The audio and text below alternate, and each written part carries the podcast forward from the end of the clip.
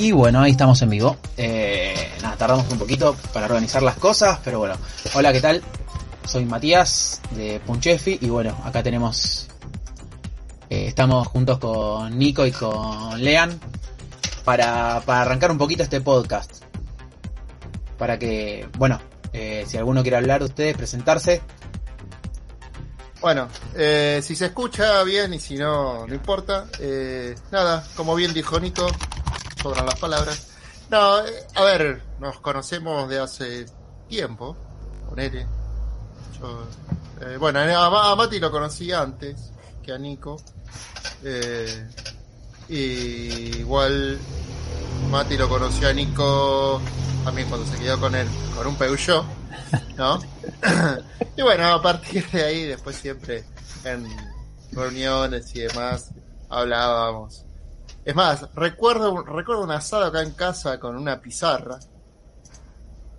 Eh, y, y bueno, también la idea es esta, también compartir un poco con, con los demás, ¿no? Ya que ahora, bueno, con todo este tema que estamos ya todos más guardados y demás, bueno, poder aprovechar y, y ya que hay, digamos, la gente por ahí presta más atención a otras cosas, bueno, poder brindarles un poco lo que nosotros, no sé, no te digo que, no digo que Sí, el, conocemos, problema, el problema principal es la falta de asados. ¿no? Como no hay Sí. asados para juntarnos a hablar problema. boludeces, nos tenemos que juntar en algún lado a hablarle estas boludeces. pero, claro, Eh, habría que hacerlo con un asado virtual, algo prendido fuego. Eh, pero igual por ahí hay que ver, porque por ahí algunos no lo hacemos un asado virtual y no lo dejan ir. Claro, no hay que decir que es un asado, no sea cosa que algunos no lo dejen venir. Bueno, eh, vamos a arrancar con, con los primeros temas que tenemos acá anotados, ¿sí? Eh, lo que tenemos anotado para arrancar es eh, la sección diagnóstico, ¿no? Eh, para hablar de fallas en un cilindro. Cuando tenemos fallas en un cilindro en un auto, con programable o no, tal vez, ¿no? Pero hablar de vehículo en el cual me falla un cilindro, razones, cómo diagnosticarlo, cómo encontrarlo, ¿no? Y es, es la idea de lo que vamos a hablar un poco. Ah, Nico, dicen que no se escuchó tu parte de la presentación, así que si Opa. tenés ganas, Bueno, me voy a tener que presentar de nuevo, así que puedo trabajar más en lo que dije o decir lo mismo. Eh, yo soy Nico Rey, seguramente los que más me conozcan son los que están desde el grupo de Honda acá, ya que durante varios años estuve tuneando Hondas por Argentina, paseando también por algunas ciudades y demás. Eh, me retiré hace un tiempo del tuning, eh, me cansé un poco, lo tenía como hobby, se me transformó en un, en un trabajo de tiempo completo en el que ya no podía estar manejando mis tiempos y tuneando y teniendo mi trabajo y mis amigos y mi novia, así que decidí cortar por lo sano, le cedí a Mati mi trono, le pasé todo el, el- mi mano derecha para que haga las cosas y ahora él eh, está dedicado full a eso, así que cualquier laburo que tengan que hacer de, de puesta a punto en un Honda lo pueden hablar con Mati directamente. That's it.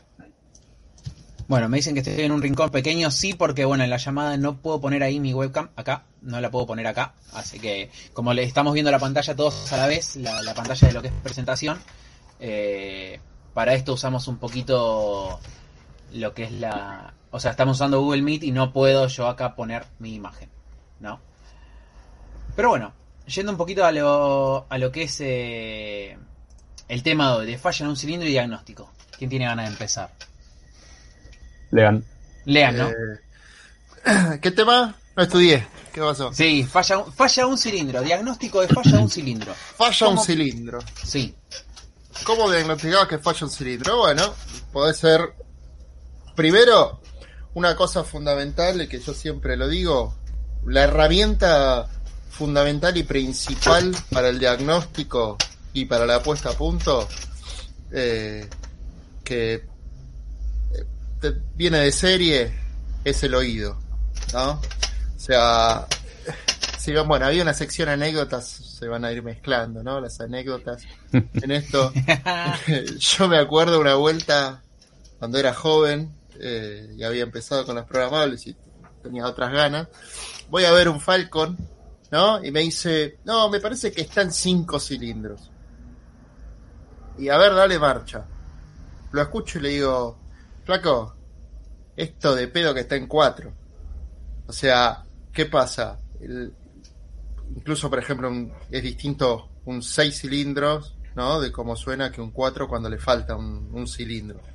Eh, cuando falla un cilindro, o sea, lo primero que tenemos que hacer es darnos cuenta, ¿no? De que falla el cilindro. Nos podemos dar cuenta principalmente por el oído o también, depende de qué condición, tal vez no nos damos cuenta con el oído, sino, eh, ya soy el, el señor anécdota, pero esta me pasó hace poco. Venía, anda- venía andando en la autopista eh, poniendo a punto un auto y a una velocidad constante y la sonda veo que estaba eh, fina, ¿no? Veo que marcaba fino. Le doy un poco más de combustible, sigue fino. Y le digo al que manejaba, le digo, fíjate si no está en tres cilindros. Aprieta el embrague, pues el auto con una leva, sin escape, una verga. Aprieta el embrague, acelera. rrr, rrr. Ok, ahí con el oído comprobamos que estaba en tres. Pero, digamos, la sospecha de pues, por qué estaba en tres era por la sonda. Ahora decís, ¿por qué te das cuenta por la sonda? ¿Por qué se, a ver, por qué te- nos daríamos cuenta por la sonda? Bueno, el, ¿Por qué te darías cuenta por la sonda, Mati? Contanos, a ver. el tema, el tema es que las sondas ven oxígeno en el escape, no ve ninguna el combustible, o sea, ve la cantidad de oxígeno remanente después de la combustión.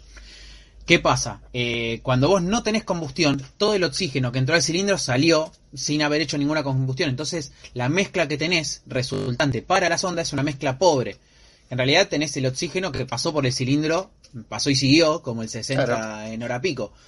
¿No? Eh, pero bueno, es, es bastante, bastante común ver la sonda fina, darle más combustible y decir, che, sigue fino.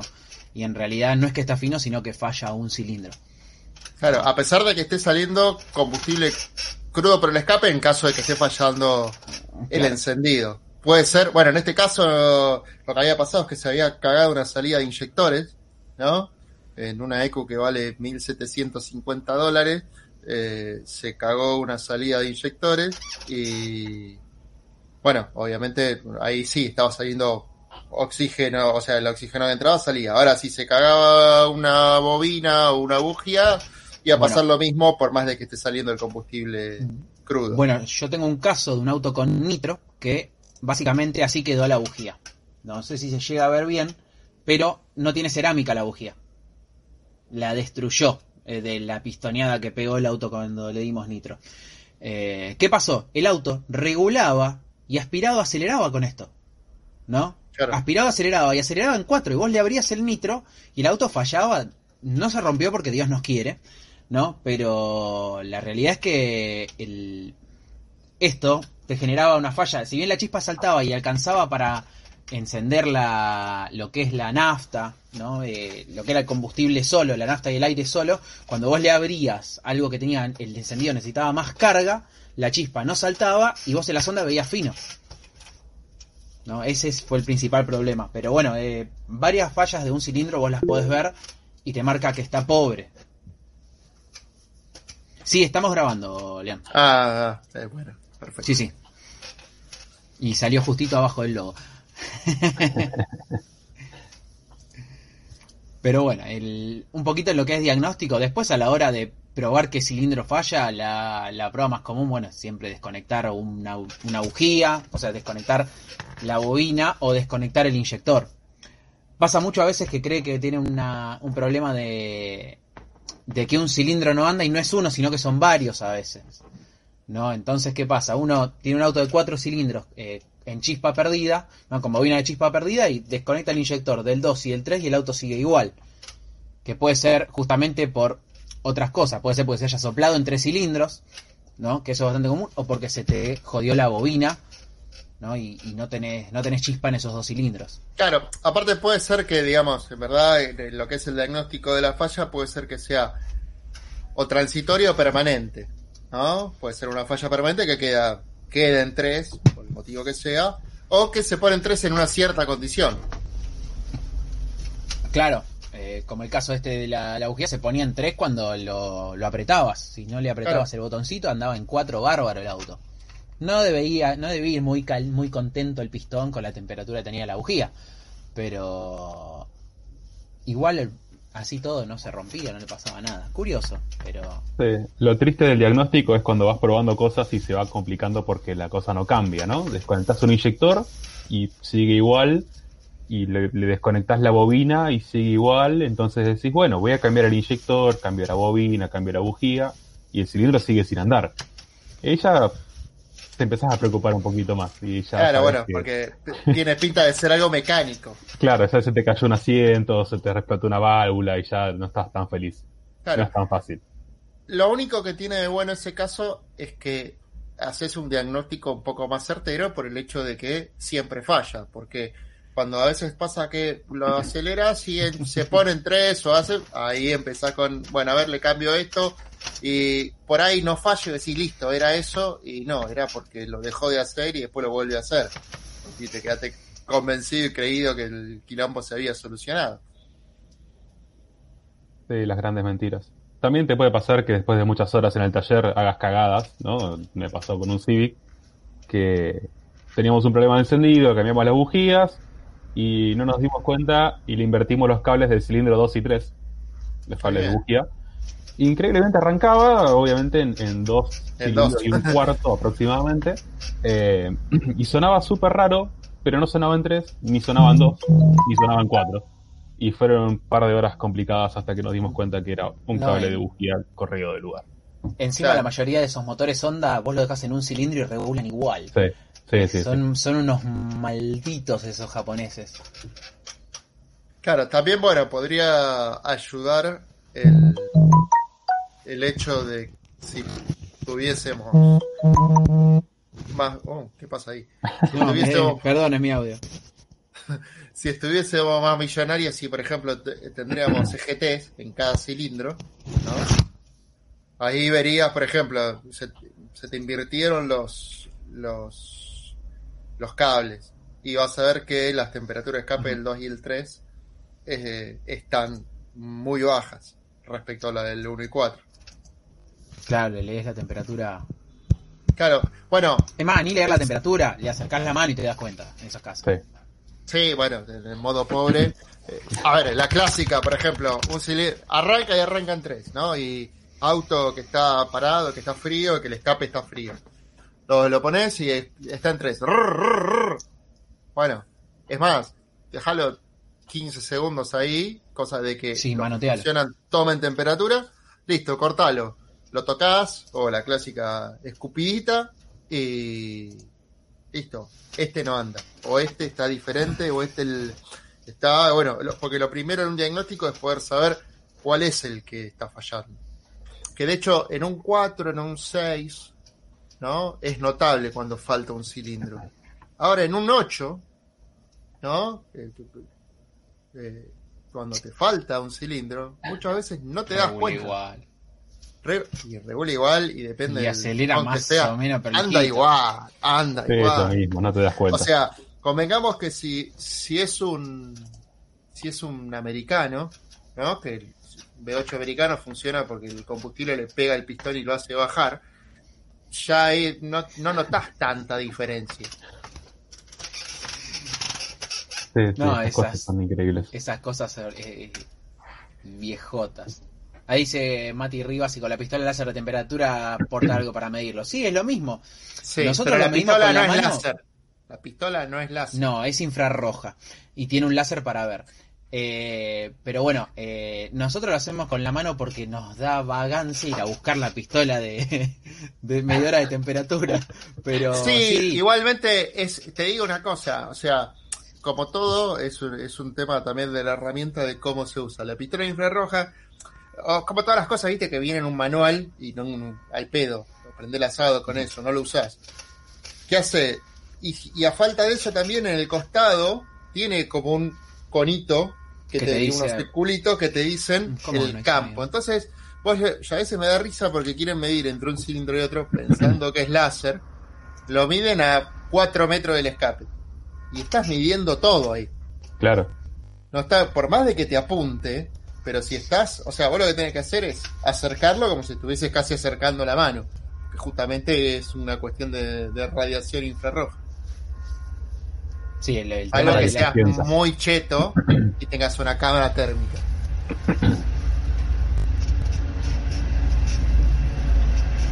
Hola, pasó el tren, ¿qué tal? ¿Se escuchó? ¿Tenemos que bailar cuando pasa el tren también?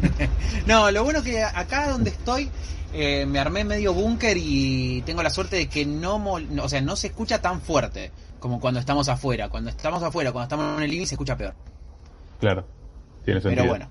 Eh, Igual se escucha más el, se escucha más en la barrera que el tren. Sí, eh, porque es remolesta la, la barrera y encima le cambiaron la campanita y suena re bien ahora. sí, sí, me la, me hicieron ahora durante la cuarentena. Tomá, ¿querés dormir? Ahí tenés. Eh... bueno, tengo que hacerme ahora después pantallitas para poner cambio de sección y que acá aparezca que cambiamos de sección. ¡Tarán! Y, estamos hablando de. Y ahora pasamos a tuning. Y hablar un poquito de lo que es combustible a fondo. ¿no? Si bien es un poco abierta la descripción de combustible a fondo, ¿no?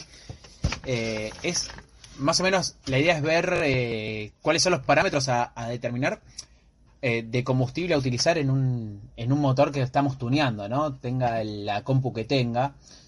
La, la idea de lo que es el, el combustible y, y, por qué tenemos que ir rico o pobre en ciertas condiciones, ¿no? La idea es esa. ¿Y qué nos pasa en cada condición? La idea era más o menos esa. Sí, yo creo que sí. Pero bueno, eh, sí, nadie se va a poner. Pero bueno, básicamente para esto, yo lo que hice, me busqué un par de tiradas de dinamómetro. Calculo que la están viendo. ¿Ustedes la están viendo, muchachos? Yo la estoy viendo, sí.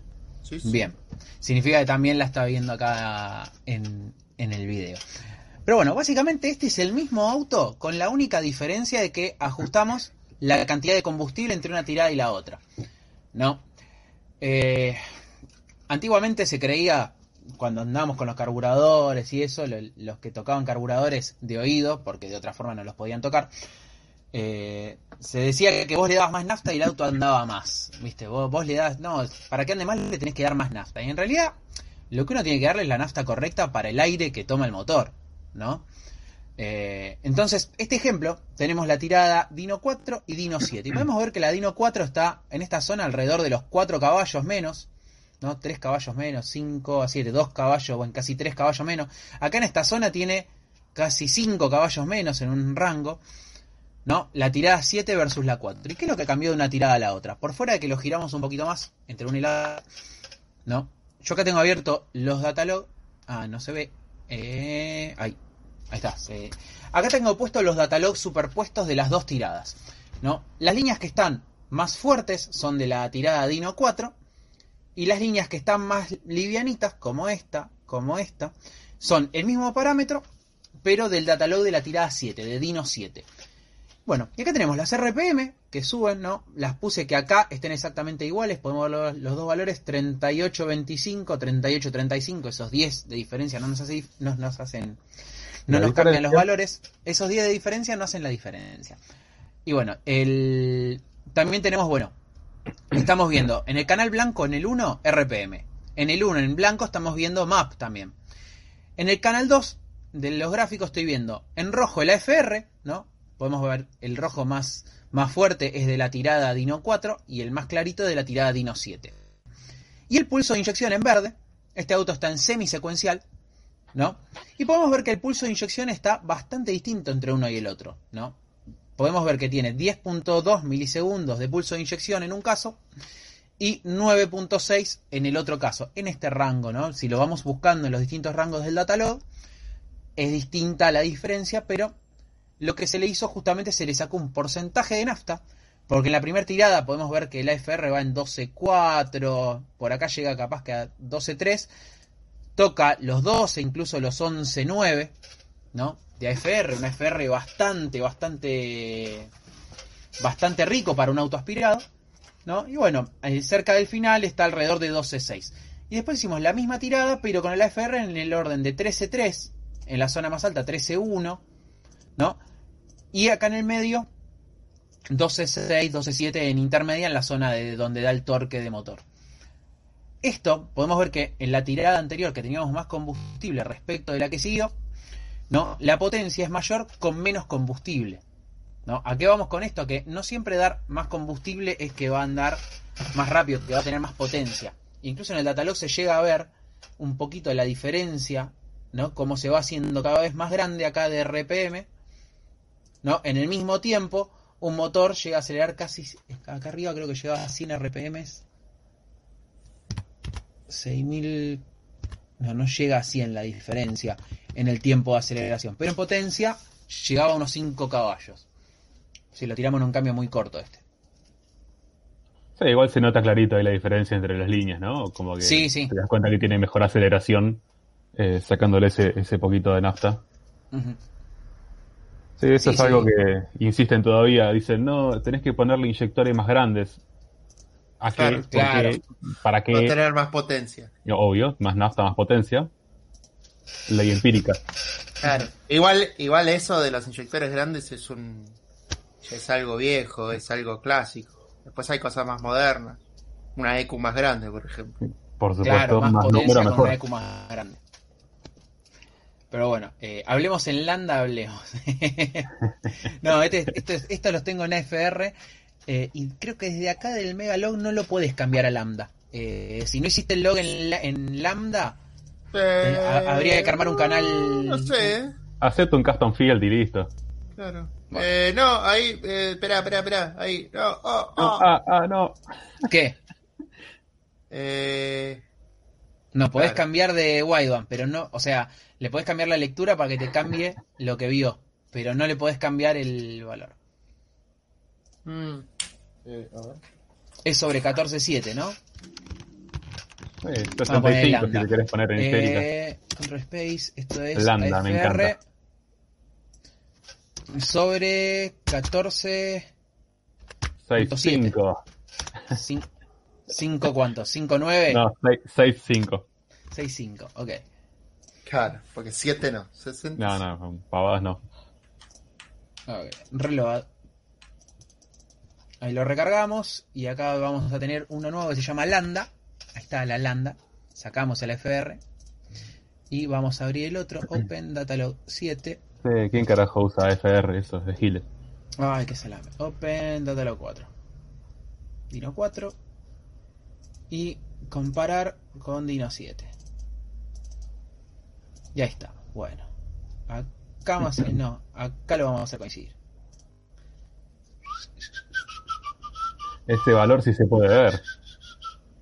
Un poquito más. No, para el otro lado. Sé que tiene una forma que te lo hace automático esto, pero nunca lo encuentro. 807. No, ahí. Sí, Ahí más estamos. Bueno, ahí tenemos. En uno va 087 lambda y en el otro 0913 lambda. Qué bien ponerle lambda con N. Eh, pero bueno, eh, la ventaja que tiene, justamente el- una ventaja que tiene el Megaloviewer es que te permite hacer todas estas cagadas hermosas, ¿no? Para, para poder, poder analizar Datalog en serio. ¿no? A- agarrar y analizar. Esto es una pavada, ¿no? Hacer un, un canal que te dé lambda en vez de AFR. Pero hay, hay montones de elementos que te permite utilizar ¿no? para, para hacer puesta a punto que, que son bastante, bastante buenos. El generador de histograma y los scatter plots son divinos. Dato Pero no este va menor, para otro, este lleva es para que- otro podcast. levanta logs de cualquier cosa, ¿no? Como que cualquier con esto cosa sí. que sea eh, abrible por un programa que levanta logs, esta cosa lo levanta, levanta todos. Claro, y está bueno o para sea, poder comparar y usarlo como herramienta. Te lo, te lo levanta cuando en verdad no está en un formato propietario o se puede convertir. Claro, sí, sí, tiene que ser en un archivo de texto a fin de cuentas, Claro, ¿no? sí, sí, un Separado CSV, un TXT, ah, Exacto. Así. Pero bueno, lo importante de esto era un poquito ver que en 5% de nafta, o sea, de 0.86 lambda a 0.91 lambda, eh, es lo que sería un 5%, de- 5% sí, un 5% de combustible, ¿no? Eh, en ese poquito podemos tener justamente una diferencia de potencia bastante, bastante interesante, ¿no? ¿Algo más que quieran agregar en esto? Había otro datalog que había mandado Nico, que quería ver este. Vamos a cerrar la tuning console. Claro, ese es eh, para el tema del duty cycle, ¿no? De, de lo que sería el- Ah, el, famoso mito de, de que el secuencial tiene más potencia.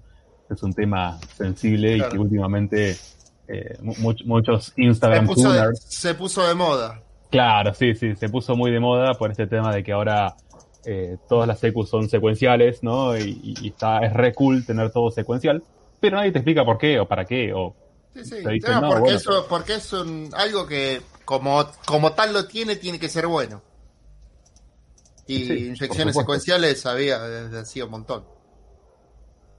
Y sí, pero bueno, como ahora está de moda eh, y, y tiene buen marketing alrededor de, de lo que sí. es, y bueno, De hecho- que usamos De hecho, eso, es ¿no? más, eh, a ver, aguarden un segundo. ¿eh?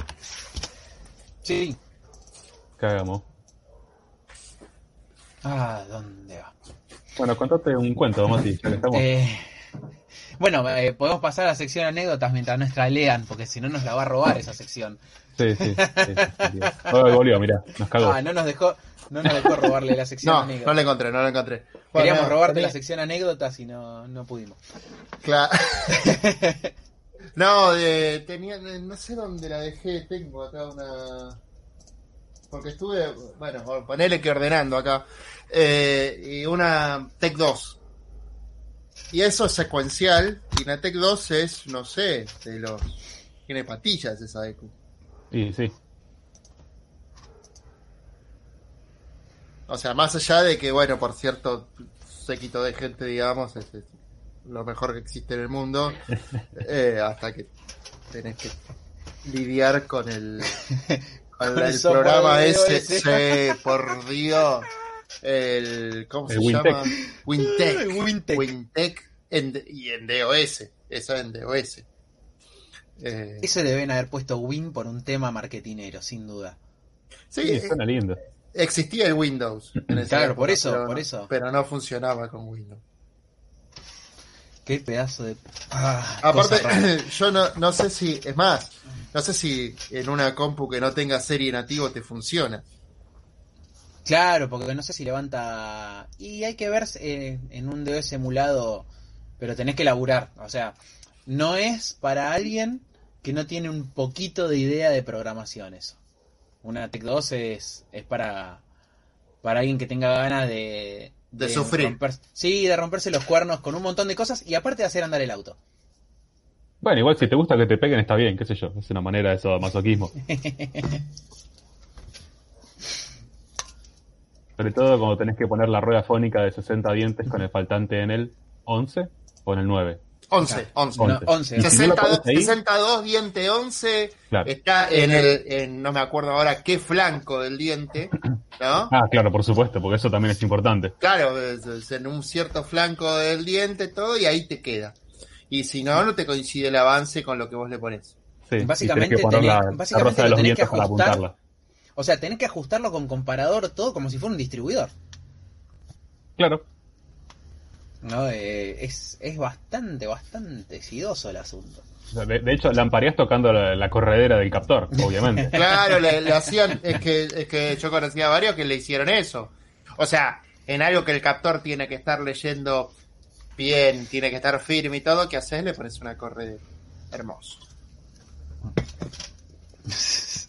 Marco F, Qué ¿a bueno. vos te gusta Nico? Sí, bueno, hay mucha gente que gusta de mí. Gracias. Bueno. Ah, pará. Uy, acá- mirá, mirá, mirá. Di- que dijimos no lo hablamos. poronguero y Vamos, apareció ah. Vanina a decir dos bots con un puerto serie activado para usar el tech nativo. ¡Qué bien!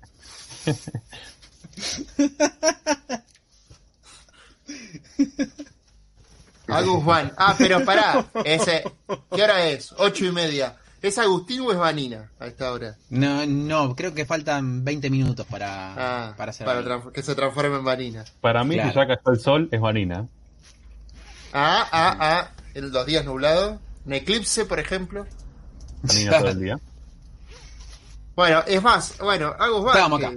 Estábamos acá. en teoría sí, es, eh, eh, acá lo dice, hiciste el hundino arriba de 13, ¿no? Una tirada arriba de 13, sí. Claro, ¿qué pasa normalmente arriba de 13? Bueno, uno, un detalle, parece bueno agregar a lo que puso Mati del- de la tirada esa que hizo, que es de un motor aspirado, ¿no? Eso que le, le sacó combustible y mejoró y demás, es en un motor aspirado. ¿Qué pasa? Eh, es normal, digamos, que por ahí en un motor aspirado tienda a ir no tan gordo o que la mejor potencia la tenga no tan gordo. Depende de un montón de cosas. Cuando muchas veces dicen, ¿cuál es la nafta óptima? ¿No? La respuesta es la que le gusta, ¿no? Porque puede ser un motor aspirado que vaya en, no sé, se, vamos a hablar en, en lambda, que vaya a 0.87 de sonda y hay otro que por ahí tiene la potencia máxima en 0.95 de sonda. Puede llegar a, a, darse ese caso. El tema es que en muchos casos también después hay que ver no solo la potencia, sino eh, qué tanto le acariciamos las bolas al león. Porque sí, si lo que dura.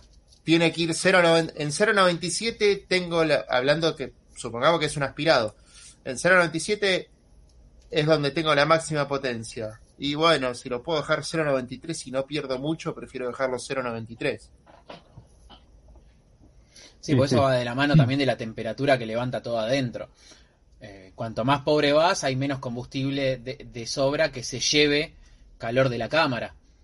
¿no? Sí, y aparte convengamos una cosa, eh, es eh, cuando estamos probando en el, en el dinamómetro, estamos haciendo una tirada o sea, estamos acelerando en un cambio, en un tiempo corto, depende cuál, cómo sea la masa del, del dino, eh, puede ser representativo o no de algo, y vos después decís, ah, listo, esto anda perfecto, eh, y va después el tipo va, lo cuelga en quinta y te viene con un pistón en la mano. No, claro. sí.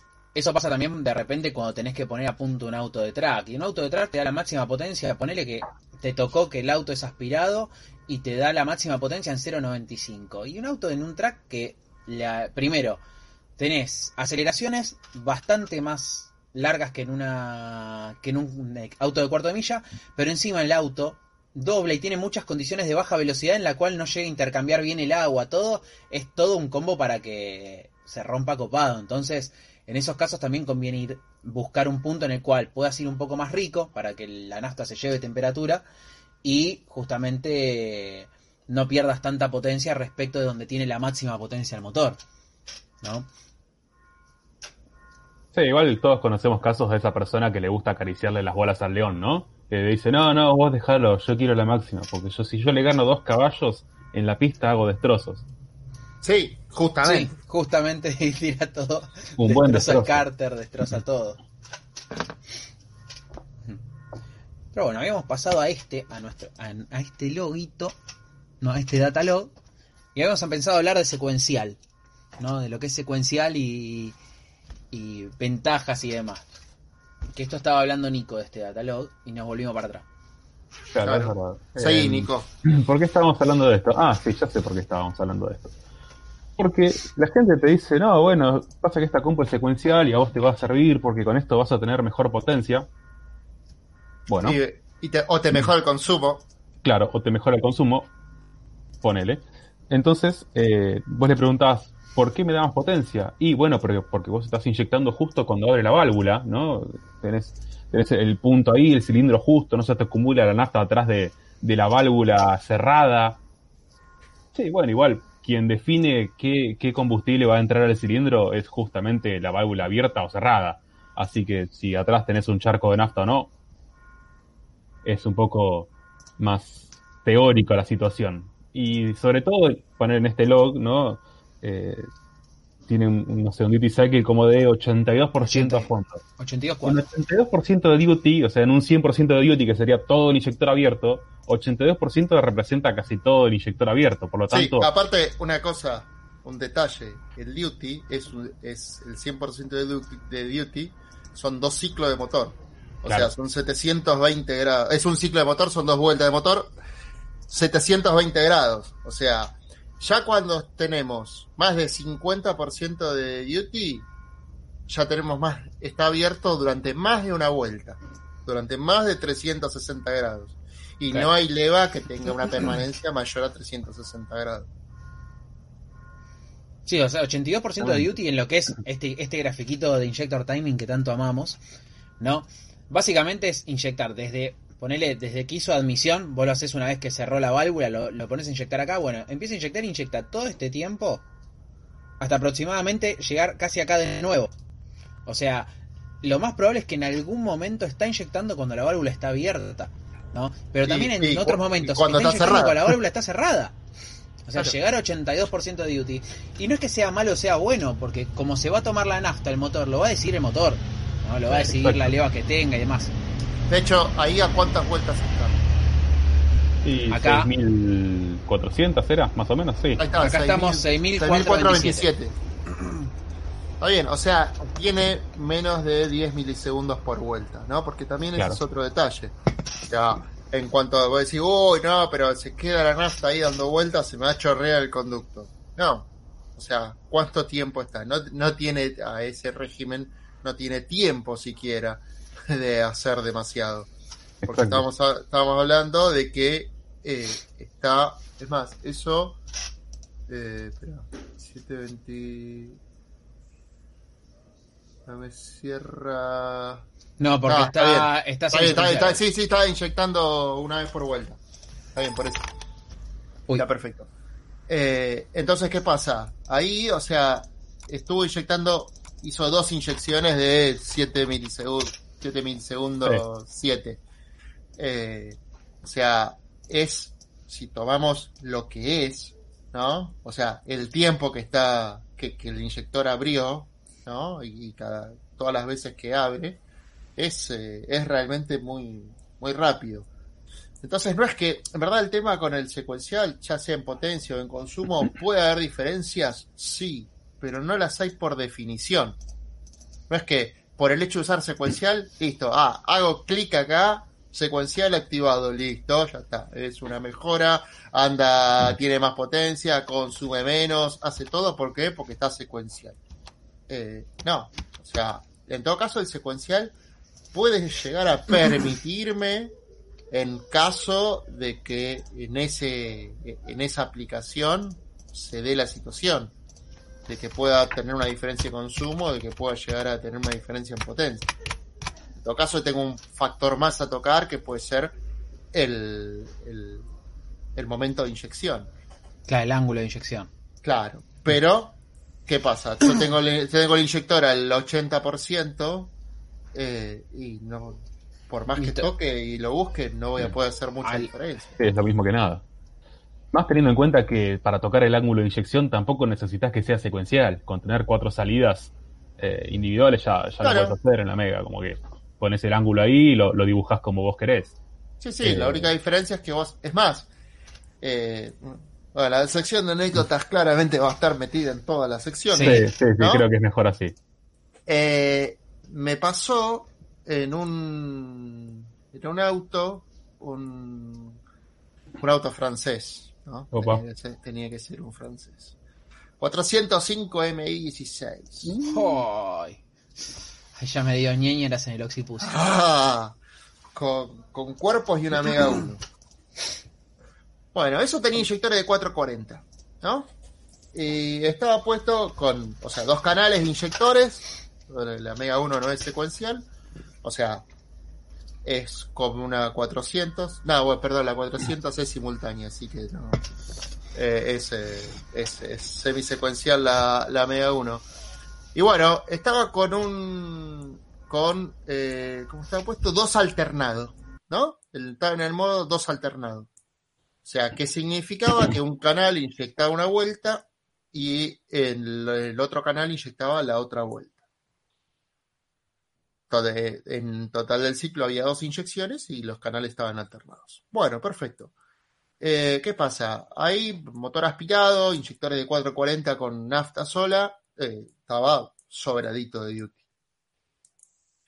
Pero tenía una particularidad que en carga parcial o andando, por ejemplo, en una autopista, si lo querías eh, poner, eh, o sea, en 12 y pi, 12, 8, 13 de sonda, ya, se da vuelta para mostrar el logro. Eh, 12 vueltas. ¿Cómo que no se ve? Sí, se vio, se vio. Ahora, espera. Ahí está, ahí está.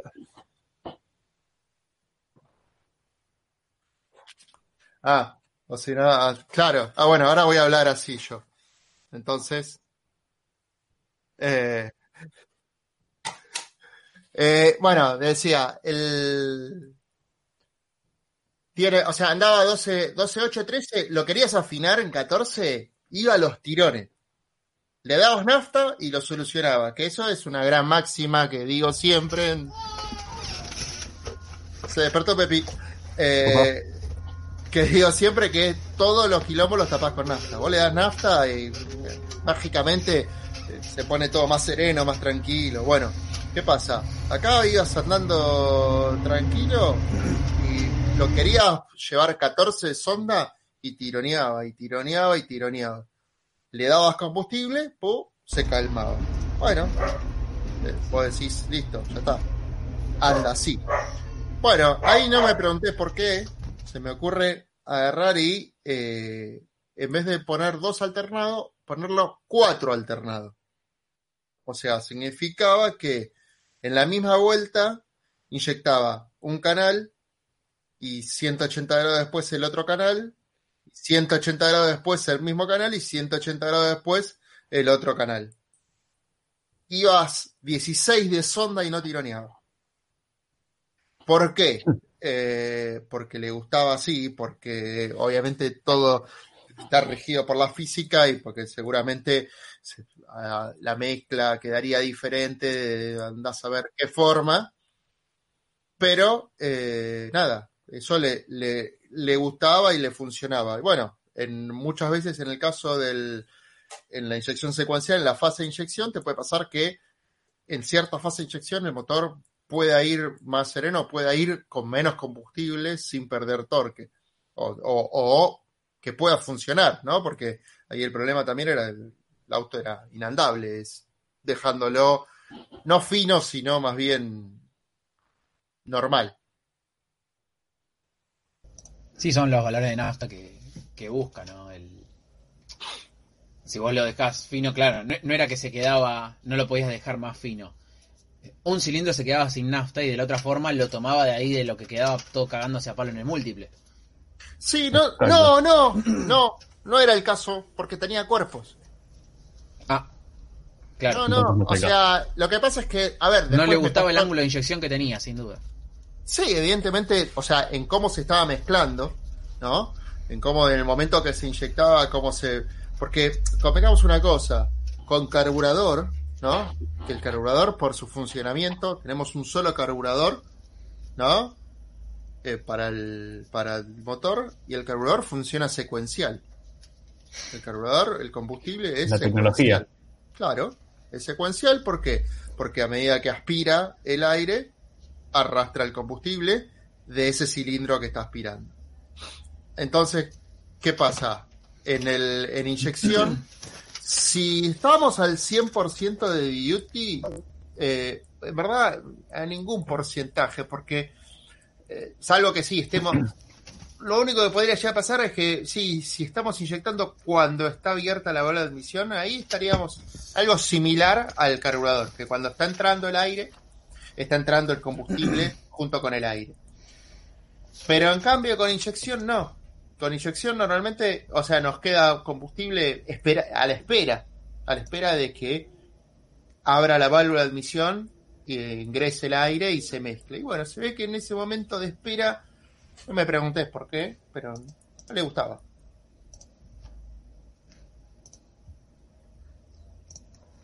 Uh, hay que señalar a Malasia cuando hay bache.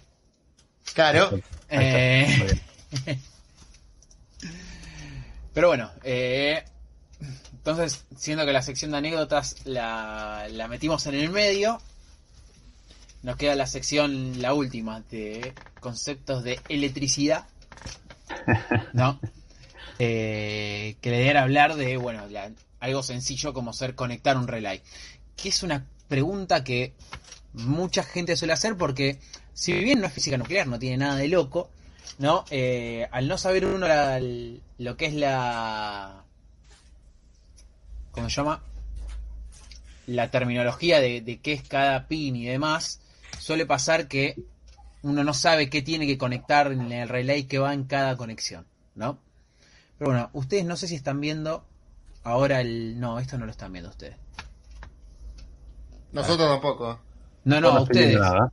A ustedes justamente. Eh, Ahí está, ahí te vemos a vos. sí, que no era la idea. Eh, para. Así, así hablamos todo lo mismo. Ajá, ahí se ve ese hermoso relay. No sé qué marca es, no llegó a ver, pero está Ah, ¿se ve el relay? Ah, lo- no, claro, en el, en el video. YouTube. Ahí está. Y ahora, no sé, creo que están viendo ahora... Ahí está, ahí está. Ahí estamos, ahí estamos. Bueno, esto es un relay, el famoso relay de luces, ¿no? O un relay común de, eh, de uso automotriz. Que si vemos todos los relays, sea la marca que sea, ¿tengo alguna otra acá? Este no. Este es otra marca, sí, esta es otra marca, así vamos mostrando. Pero bueno, sea la marca que sea, todos tienen dibujados arriba, ¿no? Su eh, pin out, o sea, qué hace cada pin. ¿Por qué? Porque si bien lo podemos ver igual, este de atrás se ve igual a este. No, yo los veo y son iguales prácticamente. Y es más, si miro los números, este, como es recontra chino, estaba mal numerado, eh, todos tienen 85, 86, 87, 30 y 87A. ¿No? Puede pasar en algunos casos de algunos eh, autos franceses, que no voy a decir la marca para, para no ofender a nadie, Ya con ser francés alcanza. que no numeren de esa forma y te pasa que numeran 1, 2, 3, 4, 5. Pero obviamente también está marcado de este lado. DZE los marca también de la misma forma de los franceses. Uno, no sé si se llega a ver. Me salgo de la luz y no se ve. No, no hay forma de se ve. Maldita cámara. Pero bueno, los numera también, te hace las dos numeraciones para que, para que si te gustan los autos franceses también lo puedas conectar como en un auto francés. Y la numeración es 1 y 2, 3, 4 y 5. ¿No? Bien complicado. Pero bueno, yo los veo, a mí me resultan iguales los relay. ¿Qué tiene? Bueno, el relay básicamente es eh, un dispositivo al cual yo le aplico una tensión y me pega un contacto. ¿Para qué sirve esto? Sirve para cuando yo tengo una, un elemento que maneja baja potencia, me maneje de manera on-off, o sea, apagado o encendido, un elemento con más potencia, ¿no? Eh, que, que requiere más corriente. Eh, esto se puede ver en el uso de programables, por ejemplo, para prender un electroventilador. Si yo lo trato de prender, de prender directamente con la programable, hacer pasar la corriente del electroventilador, lo más probable es que prendamos fuego a algo. La programable. Eh, Claro. Que lo más probable es que sea la programable o el cableado, tal vez, pero sí, la programable. ¿No querés contar, siempre- Mati, lo que te pasó con el auto del Totem y el Nitro? ¿Eh? ¿Cuál, cuál? La del auto del Totem y el Nitro, la del solenoide, que lo quisiste manejar con la salida directo. Ay, se me mató de risa. Decí, decí que estaba bien protegida la programable. Pero claro, una solenoide de nitro tiene un consumo bastante elevado de, de corriente y conecté la salida programable que en teoría es de corriente, pero no de gran corriente, no me acuerdo de cuánto es. Eh, ¿Cuánto soporta? ¿Un ampere, Lean? ¿La compu tuya? Eh, depende la salida la versión. programable IACU no. Eh, Pero- era la- esa era de las últimas. Sí, pero. Ah, era con USB. Sí. Sí, un, am- un ampere y medio tiene que bancar. Bueno, la cuestión es que yo quise mover una válvula que consume como 5. Está complicado. y no le gustó mucho. Pero bueno, eh, para eso existen los relay. ¿Para qué? Para que mi salida, que puede manejar solo hasta 1 amper, maneje elementos de 5, 10, 15, 20 amper. ¿Sí? Entonces, ¿qué pasa? ¿Cómo vamos a conectar esto? Bueno, acá en el dibujito no, no se lleva bien, pero tiene la bobina cuyos pines son 85 y 86. Siempre son esos dos, 85 y 86. ¿No? La gran mayoría de las programables, las salidas programables las utilizan por negativo. O sea, cuando habilito la salida programable me pone a masa ese pin. Entonces yo para pegar el relay necesito tener masa y también necesito tener positivo. Una de, una de estas salidas, 85 por lo general, eh, se conecta al positivo de contacto. ¿no? A un positivo de contacto que no va a ser el de potencia, sino que es un positivo de contacto de señal. Lo va a usar solo para encender el relay. En el 86 vamos a conectar lo que es, es nuestra salida programable, ¿no? De esa forma, yo al activar la salida programable que esté a masa y teniendo positivo del otro lado, va a pegar el relay. ¿Y el relay qué tiene? Tiene un contacto, ¿no? El cual se encarga de conectar entre sí el pin 30 con el 87 o el 87A, ¿no? ¿Cómo lo va a hacer esto? Mediante, o sea, es una bobina electromagnética que mueve una chapita y hace que eh, haga contacto entre el 30 y el 87, ¿no? Los relays más comunes unen tanto 30 con 87 y 87A, ¿no? Mientras que en el caso de estos dos que son inversores, cuando no tiene señal, el 30 Sí, está un, de- conectado- un detalle. Ahí Vanina acota como con, con corrección. 87A que tienen los que eh, son inversores y los que Claro. no son 87 y 87. No hay que fiarse porque hay algunos que son comunes y te dice 87A del lado de abajo, pero en realidad es común. Claro. Por eso Sobre siempre hay que mirar el dibujito. ¿no? Eh, algunos te los marcan los dos 87 y 87A y son los dos 87, Claro. ¿no? Sí, Eso sí, pasa. bueno, que no es, no es un inversor. Que no es inversor, Porque- claro, son relay. porque- Es como, ese comúnmente lo llaman relay de luces. ¿Por qué? Porque vos Sí. usás en el 30 Relay doble. una entrada, ¿no? Una Y usás acá. cada una de las salidas, las 287, una para las luces derechas y una para las luces izquierdas. Sí, lo llaman de esa forma. Claro. Pero bueno, ¿cómo vamos a conectar lo que nos queda? Que es justamente el enanito que eh, hace el contacto entre mi entrada de positivo y mi salida del relay. En lo que es la entrada vamos a conectar nuestra fuente de detención, sea 12 volt o si pega alguna otra cosa, ¿no? Si pega algún alguna otra otro voltaje, que es raro dentro de un auto tener otro voltaje, ¿no? Y Sí, La puede ser masa también. ¿Eh? También puedes pegar por masa, claro. Puede que nuestro elemento tenga los 12 volt fijo y nosotros darle masa con el relay. ¿No? Claro. Más Y- para, para mayor francesidad. Claro, es, es, es todo lo francés que está bien. Al lado de una inyección Bendix es, es un poro ¿No? esto. Bueno, y. Bueno, en el 30 siempre hay que conectar nuestra fuente de alimentación.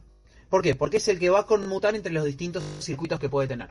¿no? Y nuestra salida 87, ¿no? O, la 87A en el caso de que usemos la inversora, va a ir a nuestro elemento que vamos a, a comandar. En lo que es la instalación, bueno, eso puede diferir un poco si poner el fusible antes o después del relay. ¿sí?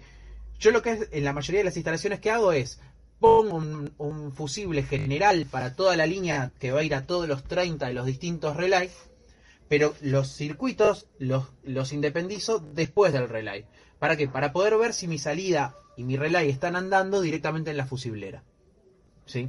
Pero bueno, a la hora de ver estos cables, lo que hay que hacer para, para elegir a dónde lo vamos a conectar es ver a dónde van, porque no siempre respetan los mismos colores.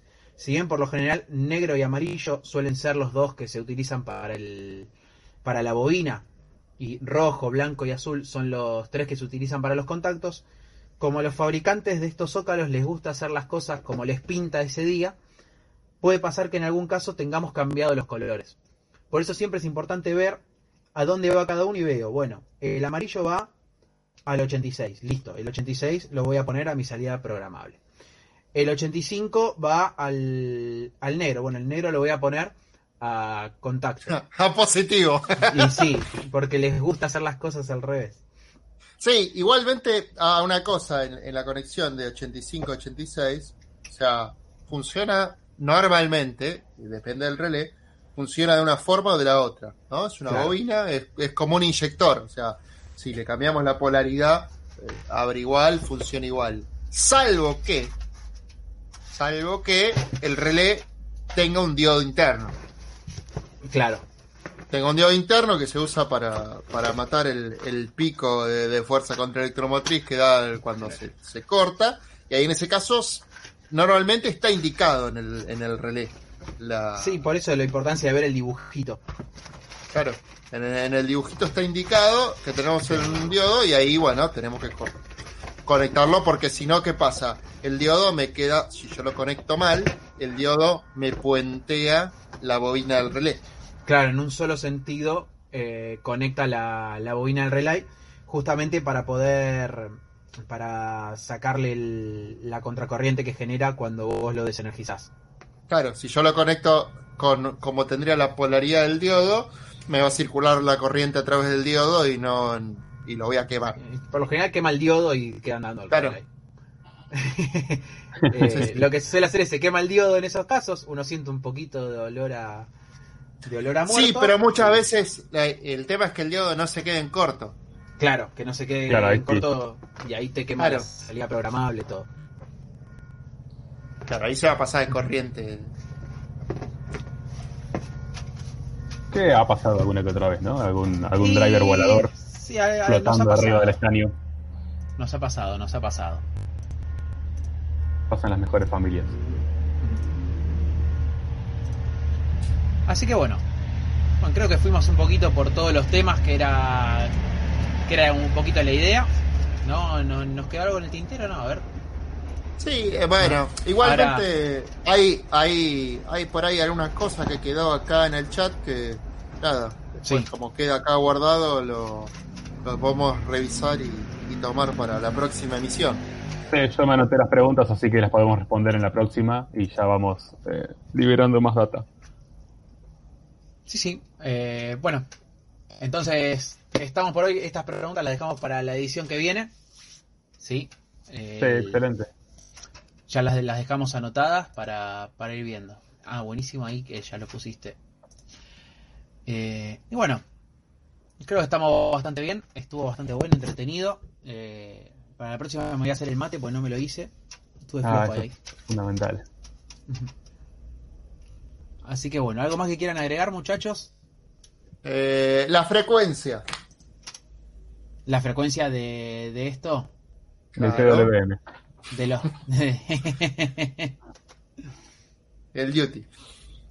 ¿Lo Sí, podés Eh, contar un poquito cómo va a ser todo este, este segmento, ¿no? Eh, frecuencia, horario, temas a tratar, secciones. Claro. Bueno, la idea es por ahora hacerlo cada 15 días. Eh, calculo que no sé si vamos a decidir hacerlo directamente los jueves, me imagino que sí. Eh, horario probablemente sea el mismo, este es nuestro episodio piloto, así que es el que estamos ajustando cosas y probablemente no salga del todo bien. Eh, pero bueno, probablemente sea el mismo horario, de todos modos lo vamos a ir informando por las redes sociales. Eh, síganos en el canal oficial, este es el de Mati que estamos usando para, para que inicialmente podamos tener más cantidad de vistas y que llegue más rápido a la gente que ya conoce a Mati y demás. que Claro, igual fácil. en la descripción está el. Sí, Creo que sí, ¿no? En la sí, descripción sí, ahí está pasó el- también por chat Mati el, el, el link al canal nuestro, al MIP. Eh, no, me Eh, parece que no lo puse. Eh, Bueno, en que no lo agregamos. de- Bueno, después lo, lo Bueno, podés editar ahí. lo agregamos, sí, sí. Sí. Bueno, nada, la idea entonces es que de ahora en más, eh, si bien este capítulo ya queda grabado y lo vamos a subir al canal nuestro de MIPS, eh, de ahí en más ya vamos a transmitir por nuestro canal eh, para no ensuciar tanto el canal de Mati con estas cosas y para tener nuestro espacio propio y, y poder encontrar también más fácil los videos y las Ahí lo, charlas. puse, ahí lo puse en la descripción. Genial. Ojo, el jueves que viene tengo asado lo de Bonifati. Eh, Complicado. ¿Vas a ir, Eh, eh, Molerpa? Bueno, si va, que avises, vamos. Sí, que me inviten también. ¿Por qué uso gorra? Porque tengo la peluca descontrolada. ¿Por qué uso gorra de viejo? No, de viejo no, qué viejo. Es una gorra, mira. Mira, mira, mira. No. Y la gorra. No es de viejo, es de Velopar. Vamos a poner ahí.